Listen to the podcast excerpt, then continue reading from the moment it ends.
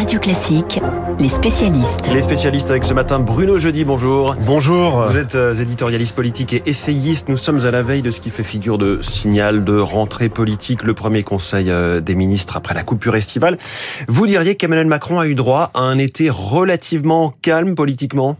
Oui, assez calme. D'ailleurs, il a été assez discret. Il s'est retiré trois semaines au fort de, de Brégançon et euh, à part le, le, son discours traditionnel euh, de Bormes-les-Mimosas à la fin de l'été pour la libération euh, de la ville, il n'a pratiquement pas pris la parole. Il y a eu euh, évidemment les, les, les, les, les coups de fil de son activité diplomatique liée à la guerre en Ukraine, mais c'est un été assez tranquille pour Emmanuel pour Emmanuel Macron. Il n'y a pas eu le scandale de l'été comme on avait Non, il n'y a pas eu de scandale de l'été. Alors on a cette ce couac de de fin de l'été avec le Colantes, cette cette espèce d'interville dans, qui a eu lieu dans la prison de, de, de Fresnes au cœur de, de l'été. Et euh, la révélation de cette vidéo a donné lieu depuis quelques jours à une exploitation euh, euh, politique et met en difficulté le, le, le, garde des Sceaux. Mais en fait, à part ça, à la mmh. fin de l'été, il n'y a pas eu de, de grand quoi. Qu'en fait, ça a été euh, un été marqué surtout par les, les, les, les le chaos climatique.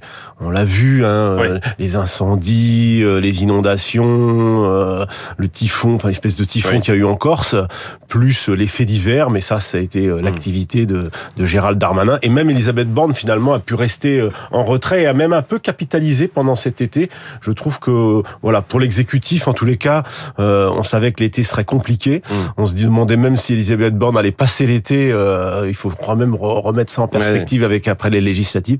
Et finalement, ce sera très compliqué cette rentrée, mais l'été est passé sans gros, euh, sans grosses anicroches. Ouais. Sans grosses anicroches. On dit souvent, euh, pour ce qui est de la rentrée, rentrée à haut risque. C'est un petit peu une banalité que de dire ça. Est-ce que c'est vraiment davantage le cas cette année? On le dit toujours, ça devient un peu euh, impensif. Il y a un ministre. Sauf que là, rien qu'avec a... cette Assemblée nationale un peu compliquée, c'est différent des, des, autres années. Absolument. De toute façon, la situation est, est, est, très compliquée. Il y a même une forme de, de, de saut dans l'inconnu pour euh, pour l'exécutif, pour Emmanuel Macron et son euh, et singulièrement sa première ministre euh, Elisabeth Borne. L'été a été difficile, mais au fond, euh, la loi sur le pouvoir d'achat, qui a été le texte central de ce début de, de quinquennat, était assez facile finalement à faire à faire passer c'était 15 milliards à distribuer et, et c'est toujours plus facile de distribuer de, de, de l'argent que, que de faire des, des économies. Mmh. On et disait que c'était le sucré avant le salé. Le salé va peut-être être plus compliqué à Exactement. faire voter. Et les, et les défis de la rentrée sont des défis salés. Le, le, le, le vote de, du, du, projet de loi du budget sera compliqué. Sera compliqué parce que il va falloir à un moment ou un autre arrêter de distribuer de, de l'argent. Le, le, le, gouvernement a soutenu le pouvoir d'achat des Français et compte continuer à le faire, mais il va pas pouvoir continuer au même rythme. Oui. Ce quoi qu'il en coûte euh, dans lequel nous sommes enfermés depuis trois ans va devoir un moment s'arrêter. En tous les cas, le gouvernement a fixé comme objectif de revenir à 3% de, de, de, déficit et 5% pour euh, 2023. Donc ça fait oui. un budget compliqué, euh, compliqué à faire. Elisabeth Borne dit déjà que il y aura peut-être le 49.3 sur ce. Et puis après, il y a les textes derrière que Emmanuel Macron a posé sur sur la table pour atteindre ses objectifs que sont le plein emploi et la maîtrise des déficits. Ça veut dire la réforme de la de l'assurance chômage, une nouvelle réforme de l'assurance oui. chômage prévue peut-être pour la fin de, de l'année. La réforme des retraites, c'est un peu plus lointain, mais c'est aussi mmh. des textes des textes compliqués. On et commence puis, tout de suite par le plus difficile finalement. Oui, et puis parce il y a ce qui va mettre les syndicats l'opposition de gauche euh, vent debout. Oui, on, alors on a euh, les traditionnelles euh, mobilisations qui vont se faire. La CGT a déjà annoncé une, une, une journée de manifestation interprofessionnelle mmh. pour le 29 le 29 septembre. Et puis il y a surtout le texte. Il y a toujours la question du pouvoir d'achat. Le gouvernement a, a mis des, des, des, des, des parachutes pour essayer d'aider les Français les plus démunis à, à passer ce, cette rentrée. Euh, les, les, mesures sont commencent à être effectives. L'allocation de rentrée scolaire euh, depuis le 16 août, euh, la prime de rentrée qui sera versée à la mi-septembre, la ristourne car, carburant qui va augmenter, oui, qui, qui va qui va augmenter au passage alors que l'essence euh, l'essence baisse. Oui. Euh, donc il y a un certain nombre de mesures comme ça qui sont euh, qui sont qui sont en place qui risquent pour certaines d'être dépassées rapidement. Il faudra peut-être les réajuster, recalibrer, et refaire passer des textes. Quoi. La vraie la vraie question, c'est la pérennité de ces mesures. On sait qu'elles sont elles ont été euh, prises euh, et fixées euh, jusqu'à la fin de l'année. Seront-elles pérennisées en la suite? Bruno Le Maire a dit dans son interview de la fin de semaine chez nos confrères de Sud-Ouest que elle serait ciblée et que lui comptait et s'attendait à une baisse de l'inflation pour le, le, début 2023. Mais pour l'instant, les Français, eux, vivent avec 6% d'inflation. Et, on voit que les prix gaz continuent d'augmenter.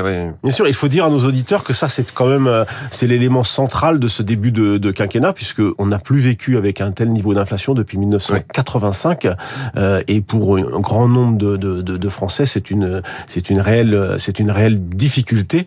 Et c'est vrai que le gouvernement va regarder, va observer de très près comment euh, les dispositifs de d'aide qui ont été mis en place euh, vont être perçus, vont euh, vont vont fonctionner. et ça, c'est quand même la grande difficulté puisque on sait bien que la guerre en Ukraine et les difficultés qui en découlent fait qu'on va être forcément confronté à des à des difficultés d'approvisionnement en gaz.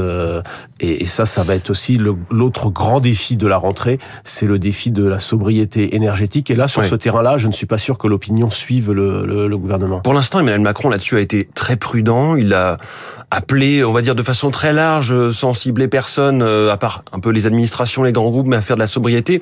Est-ce qu'il peut, est-ce qu'il doit tenir un discours vraiment très ferme, plus dur à l'automne? Quand viendront les, les, les vraies difficultés? C'est possible politiquement en France de faire ça, de dire euh, attention, vraiment mettez le chauffage plus faible, plus plus bas. Je pense qu'il y a une préparation des esprits qui est en train de, en train de se faire.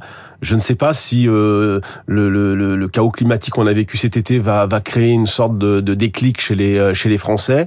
Ce qui est certain, c'est que la première ministre Elisabeth Borne est assez sensibilisée sur le sujet, qu'elle veut, euh, qu'elle, qu'elle va mettre ça au centre du séminaire de, de rentrée du, du, gouvernement. Elle doit même sans doute euh, donner euh, une sorte de, de, première ligne, une sorte de, de première, de, pro, de premier discours devant le Medef dans quelques, dans quelques jours. Des mesures sont, sont en préparation euh, sur ce thème de la sobriété énergétique.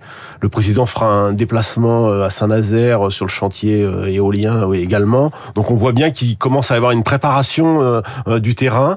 C'est périlleux. Je, je, je, pense que l'opinion n'est pas prête, mais aujourd'hui c'est ce qui est en préparation. C'est-à-dire en Allemagne, on sait déjà qu'il y a un certain nombre de, de, de décisions qui ont été prises. les ministres en France vous disent est-ce qu'on va continuer à chauffer les piscines cet hiver mmh. euh, Est-ce qu'on est obligé de, de, de chauffer euh, à plus de 20 degrés euh, certains collectifs, certains, certains bâtiments publics? Donc la question se pose et elle va et elle va être au centre, à mon avis, de, de cet automne. Pour en venir à la pure politique, est-ce que avec ce texte pouvoir d'achat à l'Assemblée nationale, le gouvernement a trouvé, l'exécutif a trouvé une méthode, un début de méthode, notamment avec LR qui pourrait être son allié pour l'assurance chômage, pour les réformes des retraites? Pour l'instant, ça fait de manière chaotique. On voit bien que les LR euh, sont, se sont mis eux-mêmes un peu en difficulté. Ce texte ne passe pas sans leur, euh, euh, j'allais dire, sans leur validation, sans l'appoint de, de, leur, de leur voix. Et, et en même temps, ça a quand même fonctionné. Je pense que ça fonctionnera pas pour le budget, mais sur le texte de la sécurité intérieure qui va arriver en début de en début de session, les républicains, les voix des républicains sont indispensables pour faire passer les textes. Mmh. Il, y a, il y a une sorte de de, de, de compromis non avoué qui est en train de se, se, se mettre euh, se mettre en place. C'est une méthode qui devra être un peu affinée. Oui. Euh, mais c'est clair, si c'est clair que pour l'instant le gouvernement ne, ne trouve euh, d'alliés entre guillemets qu'avec les républicains. Pour l'instant, les socialistes ou les, les écologistes ne, ne, veulent pas entrer dans cette dans cette plus en avant dans cette discussion avec le gouvernement. LR qui est dans une opposition un petit peu plus constructive, moins radicale que ce qui avait été euh, édicté au départ par ses propres représentants et en face peut-être la NUP. Un mot sur elle. Est-ce qu'elle a vocation à rester unie, vous le pensez, ou, ou c'était qu'un attelage de campagne électorale euh?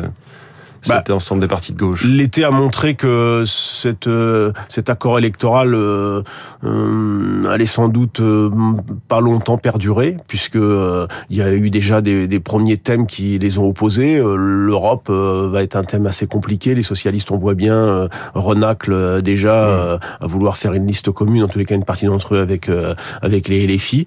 les écologistes veulent aussi se compter Il y a aussi, on a vu aussi la passe d'armes qu'il y a eu sur la question d'Israël.